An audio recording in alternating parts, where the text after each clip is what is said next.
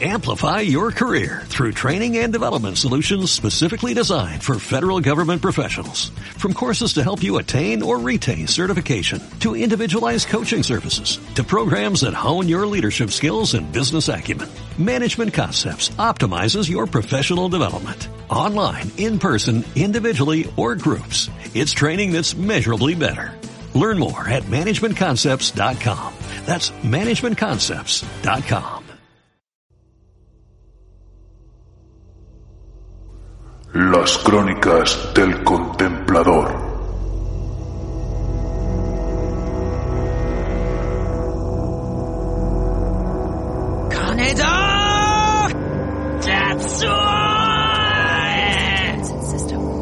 This automated train is provided for the security and convenience of the Black Mesa Research Facility personnel.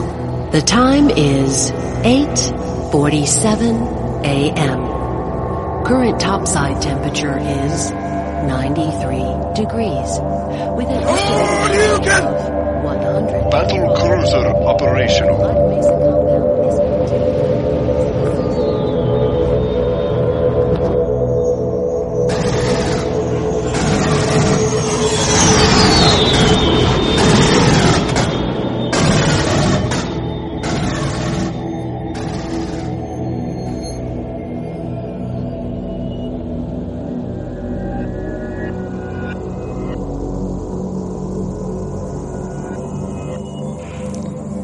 Queridos amigos, queridas amigas, sed todos muy bienvenidos a un nuevo episodio de las Crónicas del Contemplador, este podcast polifriki en el que últimamente, como yo soy no un hombre, sino un contemplador apegado a la realidad, en lugar de hablar de estas cosas que tanto me gustan, como son los cómics, los juegos, los videojuegos, las películas, las series de televisión, etcétera, etcétera, pues estoy hablando principalmente del coronavirus, que es esta nueva enfermedad que ya no es tan nueva porque lleva un montón de meses entre nosotros, mm, reventando personas, matando mucha gente, arruinando a un montón de gente también y machacándonos a todos desde, desde diferentes puntos de vista, principalmente desde un punto de vista eh, médico, desde un punto de vista psicológico y desde un punto de vista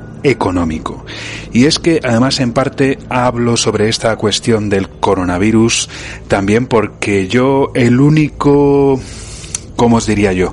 El único lujo que me permitía yo antes de que empezase toda esta pandemia era ir una vez a la semana a eso de las nueve de la noche, ocho y media, nueve de la noche, a una tienda friki de aquí, de la ciudad en la que vivo, mm, que es la ciudad de Pisa, en Italia, en la región de Toscana, a jugar a las cartas, pero no al julepe, al cinquillo, al póker o a la brisca, que este juego último también lo hay aquí en Italia y se llama briscola, sino que lo que hacía yo era ir a jugar a las Magic.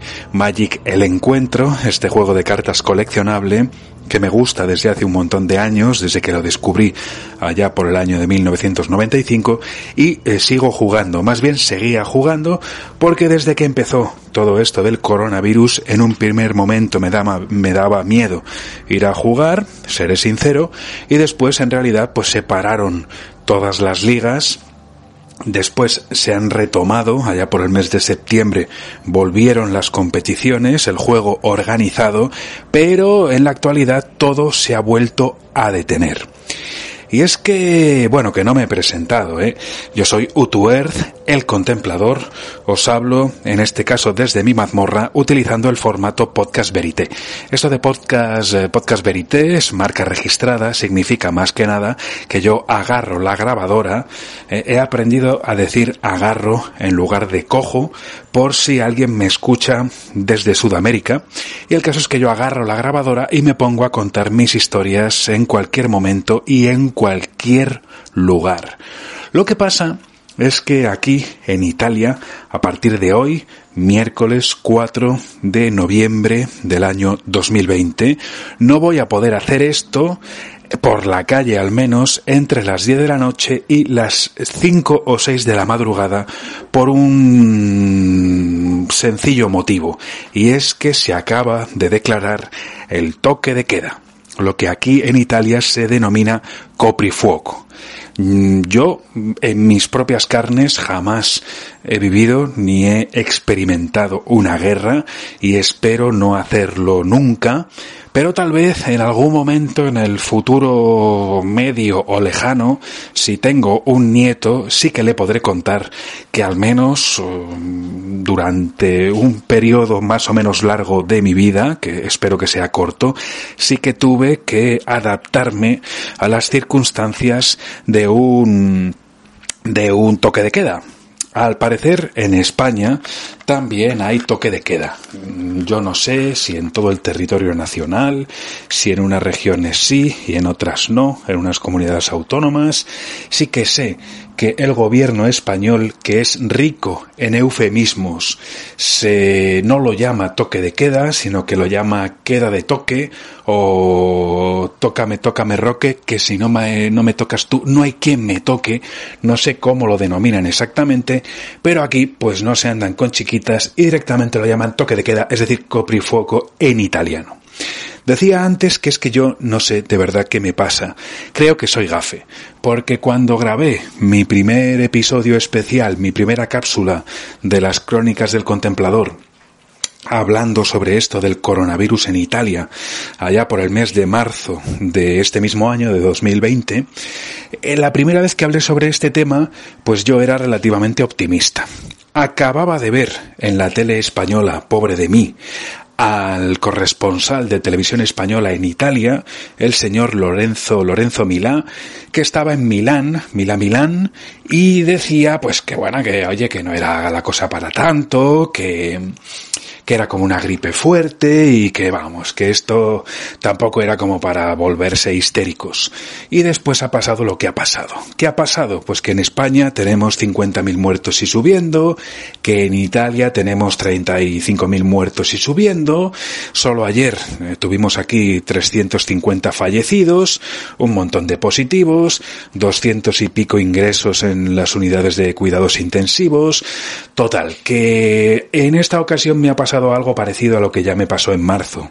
Es decir, que ayer yo era relativamente optimista, me dediqué a decir que, que bueno, pues que teniendo en cuenta las cifras, pues que la segunda ola parecía que no estaba siendo tan virulenta como la primera, pero claro, eh, pues eh, me voy a tener que tragar mis propias palabras, algo que puedo hacer tranquilamente y reconocer mis propias culpas y entonar aquí el mea culpa, entre otros motivos, porque tengo la suerte de no ser un político. Entonces yo, como soy una persona de bien, como todos vosotros, que sois mis oyentes, eh, si alguno de vosotros es un político ya de cierto nivel, pues no, no me estoy refiriendo a ti. No creo que tú seas buena persona. Sinceramente te lo digo. ¿Por qué? Porque las buenas personas, o por lo menos las personas medianamente decentes, o las personas que vivimos una realidad eh, cotidiana y no, no, no como los políticos que están todo el santo día eh, viviendo en los mundos de Yupi y como no paran de pisar siempre moqueta y suelos de madera noble y de mármol y estas cosas, pues ellos se piensan que todo el monte es orégano y que todo el mundo vive así, pero no es cierto. Entonces, claro, si yo tengo que reconocer un error o reconocer mi culpa o mi responsabilidad, pues lo hago. A lo mejor en un primer momento no quiero, por el motivo que sea, pero después pues no me quedará más remedio que hacerme cargo de mis culpas y responsabilidades y reconocer la verdad. Y lo cierto es que yo ayer era bastante optimista, pero hoy ya no lo soy tanto. Entre otros motivos porque me estoy dando cuenta de que estamos todavía a principios de noviembre. Y si todo el lío del coronavirus empezó este mismo año, allá por el mes de febrero, aquí en el caso concreto de Italia, porque yo vivo en Italia desde hace ya muchos años, pero estoy padeciendo toda esta pandemia por partida doble, porque tengo mi propia familia y a mi familia política aquí en Italia, pero además tengo a mi familia carnal, a mi familia directa en España, tanto en Burgos como en Madrid. Así es que estoy sufriendo a veces, y me dedico a pensar en estas cosas, sufro por partida doble o por partida eh, triple, o ya no sé, pero vamos, que si le das un poco de vueltas a la cabeza, pues terminas bastante machacadito. Y la única forma que encuentro yo de desahogarme es precisamente grabando estas cápsulas que al menos eh, espero que sirvan para informaros, para que yo os pueda dar mi punto de vista desde otra localización, ¿no? Desde Italia, que es un lugar relativamente parecido a España. Pero, a ver, que me estoy perdiendo. Eh, efectivamente, desde hoy entra en vigor el toque de queda. Y además, en toda Italia se están eh, dividiendo todas las regiones en tres zonas. ¿no? Por si alguien no es demasiado avispado, los políticos, utilizando aquella estrategia propagandística de Joseph Goebbels, los políticos aquí en Italia, más que nada el presidente del Consejo de Ministros, los ministros y el gobierno, en una palabra, han decidido crear tres eh, tipos de situación de alarma. A saber, eh, están las regiones con color rojo, otras con color amarillo y otras con color verde, ¿eh? como un semáforo. Como diría Goebbels, la propaganda y las ideas que el gobierno quiere transmitir tienen que ser entendidas por el más tonto y obtuso de los ciudadanos, de manera que aquellos que no sean tan tontos pues lo capten a la primera. ¿Esto qué significa? Bueno, pues que te ponen un semáforo, ¿no? Eh, rojo pasar, no, perdón, rojo no pasar, rojo esperar, ¿no? Y verde pasar. Y amarillo, pues eh, mira, a ver, si ya estás muy cerca del semáforo, aprieta el acelerador a fondo. Y si estás más o menos lejos, pues ya mm, a tu discreción o puedes apretar a fondo a fondo o puedes ir frenando para, para pararte porque ya sabes que el semáforo se va a poner en rojo. En cualquier caso, a partir de esta noche, a partir de las 10 de la noche, esto vuelve a convertirse en un estado policial. ¿Por qué digo esto? Porque bueno, yo vivo en una pequeña capital de provincia, Pisa tiene aproximadamente unos 75.000, 80.000 habitantes, que son algunos más porque aquí uno de la, una de las principales riquezas es o era más bien la universidad, que cuenta con un campus con unos 50.000 estudiantes aproximadamente. Entonces, al ser una pequeña capital de provincia, pues muchos días normales y corrientes, a partir de las 10 de la noche, quitando el centro ciudad, donde, y en las zonas donde se agrupan los estudiantes y la movida nocturna, digamos, pues quitando esas zonas, esta ciudad parece un desierto. No creo que sea la única, ¿eh? Ni de Italia ni de España. La gente que tiene que ir a trabajar o que tiene que ir a estudiar, no a la universidad, al día siguiente, pues a las 10 de la noche, ya está recogidita en casa. Es verdad que en España, en este sentido, pues somos, somos mucho más de salir, de irnos a tomar una copichuela o un vino o de ir a ver el partido de fútbol de la Copa de Europa o de Liga a un bar y luego volver a, casa a horas, desde luego no intempestivas para el carácter español, como pueden ser pues las diez y media, las once de la noche o la medianoche y ya pues cenas algo, te metes a la camita y al día siguiente madrugas más o menos y vas a tus quehaceres cotidianos. Pero ya digo que aquí en Italia esto no es del todo así. Normalmente en Italia uno cena a las ocho y media, nueve de la noche, que es un horario casi casi de merienda en España y luego ya te recoges y por eso es raro ver a nadie por la calle a partir de las 10 de la noche. Pero es que a partir de este momento, a partir de hoy, día 4, día miércoles 4 de noviembre de 2020, eh, resulta que está prohibido.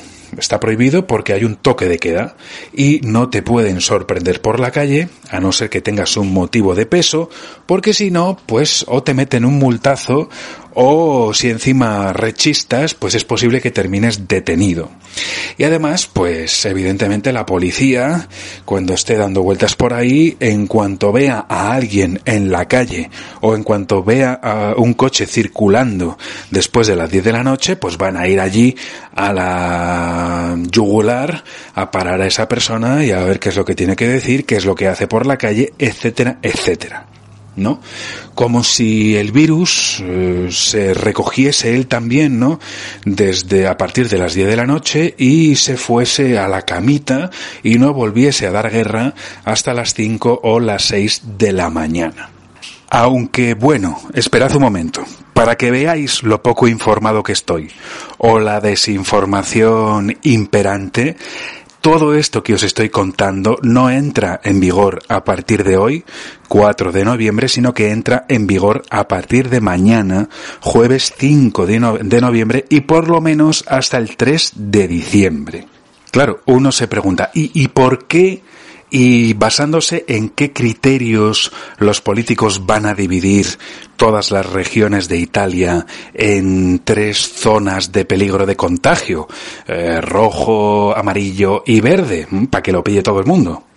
Pues esto, por lo que se ve, se va a realizar en función de 20 criterios concretos que se supone que conocen bien los políticos, que van a estar aconsejados por un grupo de científicos y de técnicos y dependiendo de si cumples o no cumples con esos criterios, pues eh, puede que pases de la zona amarilla a la zona roja o de la zona amarilla a la zona verde o de la zona verde a la zona roja. Así es que uno tiene que estar atento permanentemente a ver qué es lo que ocurre no vaya a ser que al día siguiente que tenías pensado ir a trabajar pues no puedas. O no vaya a ser que tú tengas un negocio de no sé qué tipo y resulte que tengas que cerrar tu negocio porque ayer sí que podías tenerlo abierto cumpliendo con todas las medidas de seguridad que te fueron exigiendo a partir de la reapertura progresiva después del confinamiento bestial que sufrimos allá por primavera. Bueno, pues tienes que estar atento a esto, pero en realidad atento vas a poder estar atento porque ya sabes que a partir de las 10 de la noche de mañana 5 de noviembre tienes que estar en casita. Entonces, ¿qué tienes que hacer? Pues poner el telediario o te escuchas un podcast o pones la radio o lo que sea y así te enteras de qué es lo que puedes o no puedes hacer a partir del día siguiente. Una cosa muy importante que aquí se están tomando muy a pecho en Italia es que incluso en las regiones que tienen tarjeta roja, ¿no? Que tienen el color rojo, que son las regiones pues con mayor riesgo de contagio y en resumidas cuentas, ya poniéndonos serios también, ¿no? Son las regiones en las que se supone que la sanidad pues está sufriendo más y donde hay que procurar que la sanidad no se sobrecargue demasiado para tratar convenientemente a las personas que se vayan infectando con este virus nuevo, el coronavirus, también para tratar convenientemente a todas aquellas personas que tengan otras enfermedades eh, u otros problemas de salud, ¿no? Pero resulta que el gobierno italiano, con Giuseppe Conte a la cabeza, del que ya os hablaré en una próxima, en una próxima cápsula, eh, ha dicho que por lo menos en las zonas rojas, ¿no? Eh, al menos las peluquerías van a poder permanecer abiertas y los centros de estética. Así es que en las zonas rojas prácticamente vamos a estar aquí en Italia, yo vivo en Toscana, por lo tanto de momento en una zona amarilla, en las zonas rojas vamos a estar como, como en marzo, como en marzo y en abril, es decir, con todo cerrado, excepto los supermercados, excepto las farmacias, excepto los hospitales y los centros de salud, porque solo faltaría, pero eso sí, al menos nos permiten ponernos guapos, ¿no? O les permiten a, las personas que viven en estas regiones, por lo menos se pueden poner guapos, puedes ir a la Perú por la mañana, puedes ir al centro de estética por la tarde a hacerte la manicura y la pedicura para estar guapo y elegante para el toque de queda para que a partir de las 10 de la noche pues estés bien peinado, ¿no? Y con las uñas perfectas para sentarte en el sofá a ver la tele y a procurar no volverte loco con esto del coronavirus. Y además, pues como solo vas a poder ir al supermercado o a la farmacia, pues por lo menos vas al supermercado bien guapete o bien guapa con el pelo colocado en su sitio. Luego vuelve lo que se denomina aquí en Italia la autocertificación, ¿no? Antes ya cuando nos encerraron a todos en casa, si te pillaban por ahí, ¿no? Tenías que justificar inmediatamente qué hacías tú por ahí, ¿no? Cómo, cómo, cómo era aquello de que estabas tú dando un paseo por los alrededores de tu casa cuando nadie podía salir de casa. ¿No? Te podía parar la policía, te paraban los militares, los carabinieri o el que fuese, te rodeaban, luego si eso os cuento un caso concreto que yo conozco bien, y te preguntaban que qué hacías por ahí, ¿no? Y tú dabas una respuesta, pero resulta que el policía o el agente de la autoridad te decía que, que de eso nada. O sea, que esa respuesta, que a lo mejor era la respuesta correcta, ¿no? A lo mejor estabas diciendo la verdad y de hecho, pues podías estar por la calle porque estabas yendo a la farmacia o al supermercado, pero resulta que lo tenías que poner negro sobre blanco, lo tenías que poner por escrito, ¿no? Y entonces, eh, solo así, eh, mm, firmando una autodeclaración, la policía no te multaba, ni te detenía tampoco en caso de que te pusieras un poquito farruco, ¿no? Eh, claro, lo que ocurría es que entonces, ¿no? En los meses de marzo y abril, en parte de mayo, resultó que el papel, ¿no? Este de la autodeclaración o autocertificación lo cambiaron un montón de veces. Aquello era un locurón. Y además hay dudas bastante serias de que un documento de esas características no ya que tenga valor legal, sino que sea legal de por sí. Porque es que además, eh, cuando, si tú no lo llevabas encima el papel, si no te lo habías eh, eh, sacado con la, con la impresora en casa, eh, evidentemente no podías haber ido a la tienda de fotocopias porque estaban cerradas, entonces, bueno, pues mira, a ver, o, actuabas como un amanuense y te la escribías a mano, pero esto era un poco molesto porque a lo mejor eh, lo que era la plantilla te la podían cambiar de la noche a la mañana o te la podían cambiar tres o cuatro veces eh, a lo largo de un par de semanas, ¿no? Entonces, muchas veces si te paraba la policía, era la propia policía la que te sacaba el papel y te decía, oiga, mire, póngame aquí el nombre y apellidos, me pone usted también eh, qué es lo que hace usted en la calle y luego pues eh, el número del DNI me pone también y me lo firma. Claro, pero es que te tenías que parar ahí a leer con mucho cuidado la letra pequeña porque resulta que tú, por ejemplo, tenías que declarar y firmar que en ese momento en el que estabas eh, firmando el papel no tenías el coronavirus. Porque claro, si tú tienes el coronavirus y eres consciente, sabes que lo tienes y has salido a la calle durante el confinamiento duro, pues no podías salir a la calle porque tú mismo te tenías que autoaislar en casa, allí quieto parado a ver qué era lo que ocurría, pero en cualquier caso tenías que hacer una cuarentena obligatoria, ya no sé si de 15 días o de 10 o de 20, bueno, pues un, un caos a la italiana. Y qué os voy a contar yo a vosotros españoles que vivís en España o ciudadanos del mundo que vivís en España que vosotros no sepáis, ¿no? Pero claro, te podía pasar que tú estabas declarando que tú no tenías el coronavirus y que por eso habías ido tranquilamente a la farmacia, pero hasta cierto punto también te la estabas jugando, porque imagínate tú que un par de días antes habías hecho la prueba y tres días después dabas positivo. Claro, habrá quien diga, no, es que tampoco se te puede juzgar con carácter retroactivo. Es decir, si tú en el momento en el que firmas la autodeclaración no sabías que tenías el virus, pero dos días después te llega el resultado y resulta que sí que lo tenías, pues tampoco te va a pasar nada. Bueno, ya, pero esto es todo teoría. Bueno, pues en esta situación estamos. Y me imagino, me imagino que en España más o menos vamos hacia lo mismo.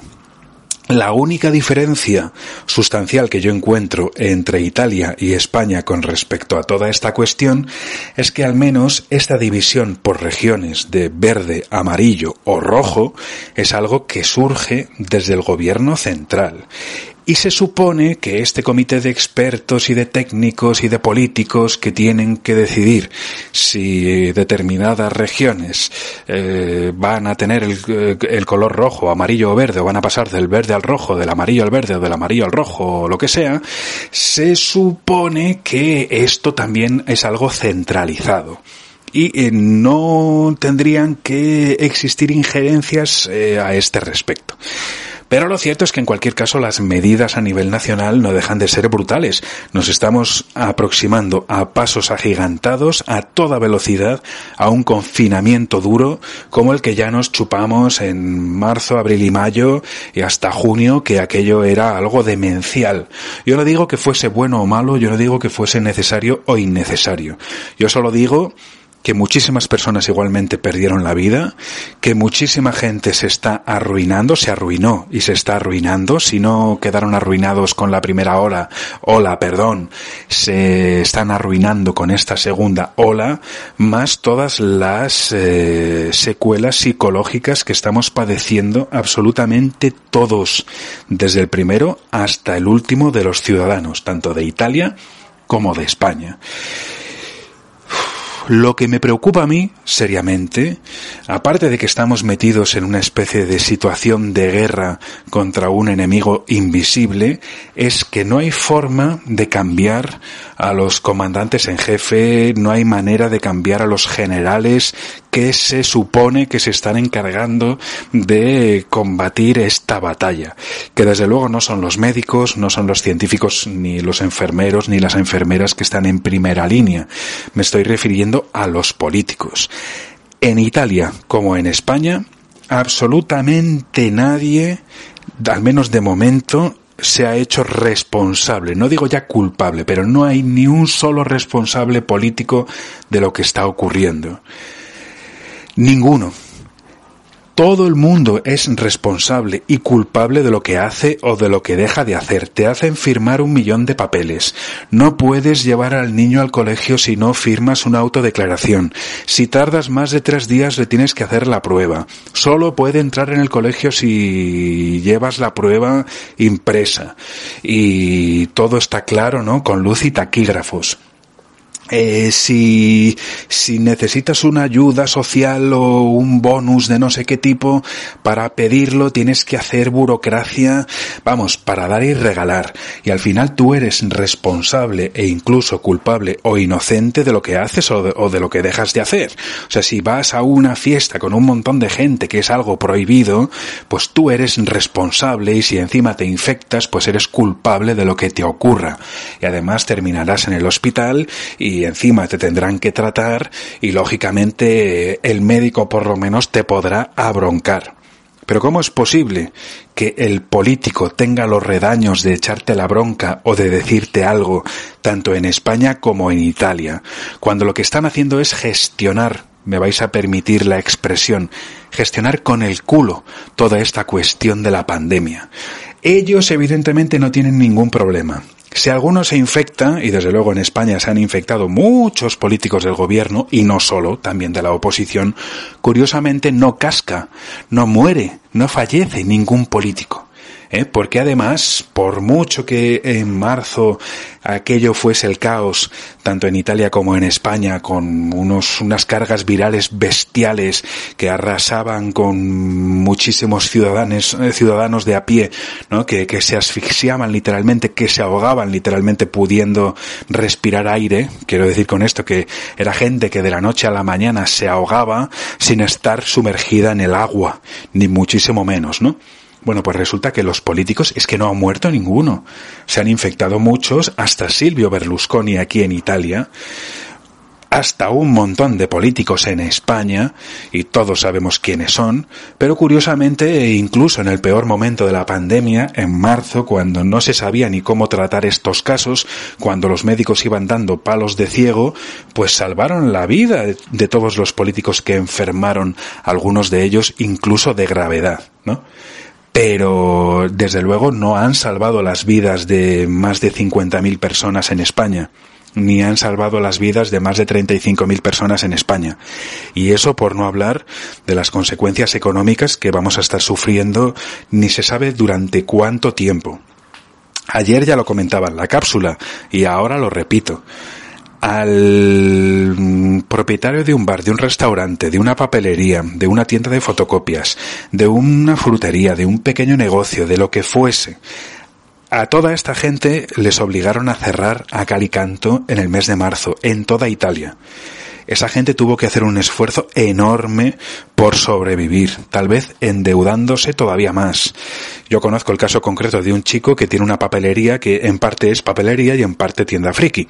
Vende, vende juegos de tablero, vende algún que otro juego de rol, vende juegos de cartas y así. Y al mismo tiempo la otra mitad de la tienda es una papelería normal y corriente. Lo mismo te hace una fotocopia que te, que te vende un bolígrafo, que te vende una goma de borrar, ¿no? O unos folios o unas cartulinas para, porque a tu hijo le han mandado eh, una, un tarea, ¿no? En el colegio.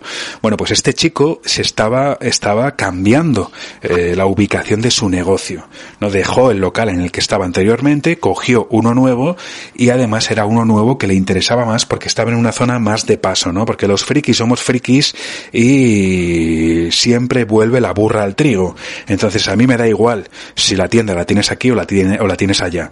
Yo como quiero ir a jugar a las cartas, pues me voy a desplazar hasta tu tienda preferiría ir andando en bicicleta, pero si tengo que coger el coche o la moto, pues tampoco pasa nada. Moto que por cierto yo no tengo, pero coche sí. Entonces, este chico de todas formas dijo, bueno, para potenciar la parte de papelería, en el negocio, en el local en el que estaba anteriormente, no era una zona donde hubiese cerca nada demasiado interesante. Ni colegios, ni institutos, ni nada. Sin embargo, ahora se ha cogido un local que está, digamos, en pleno cogollo. Eh, hay cerca varias facultades, varios institutos, algunos colegios, los juzgados, y así hay mucho más trasiego de gente. Y entonces él, pues, dijo, venga, pues me voy a cambiar de local porque la parte friki ya más, más o menos la tengo asegurada, pero quiero potenciar más la parte de papelería. Bueno, pues estuvo haciendo el traslado, ¿no? Estuvo haciendo la mudanza entre enero y febrero de 2020. Y a los dos días de abrir su nuevo negocio lo tuvo que cerrar a Calicanto. ¿no? Y ahora, por el momento puede aguantar porque estamos en zona amarilla.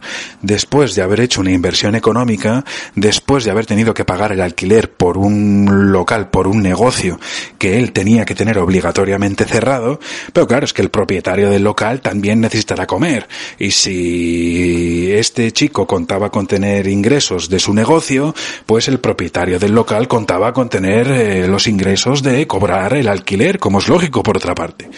Bueno, pues nada, de momento este hombre pues va aguantando como buenamente puede, pero como tengamos la mala suerte de pasar de zona amarilla a zona roja, y eso que después, cuando ha vuelto a abrir su negocio, lo ha tenido que sanificar de arriba abajo, ha tenido que pasar el control de estatal para ver si lo había sanificado, ha tenido que reducir el aforo, ha tenido que poner el gel, tiene que obligar a todo el mundo a que entre con la mascarilla, etcétera, etcétera. Bueno, pues ahora, en cualquier caso, tienes que estar permanentemente pendiente, pero para eso tienes el toque de queda, ¿no? Desde las 10 de la noche hasta las 5 de la mañana, no vaya a ser que tu autonomía, que tu región pase de amarillo a rojo o pase de verde a rojo a partir de una serie de criterios que los políticos sabrán bien cuáles son, ¿no? Porque ellos solo buscan el bien de la comunidad, ¿no? Y eh, pues te puede tocar volver a cerrar. Efectivamente, si esto ocurre así, pues muchos negocios terminarán cerrando y muchas personas terminarán en la indigencia y mucha gente terminará con los bolsillos rotos, con unos agujeros allí gigantescos y con unos, unos boquetes, con unas cicatrices en la mente también que vaya, de agárrate y no te menes, ¿eh? Perdonad, pero es que desahogarse es lo que tiene, ¿no? Al final, al principio me desahogo, pero luego ya termino un tanto crispado. Entonces, bueno, pues eh, supongo que a todos nosotros nos va a tocar por primera vez en nuestras vidas el tener que aguantar un toque de queda. Por suerte, no por culpa de una guerra.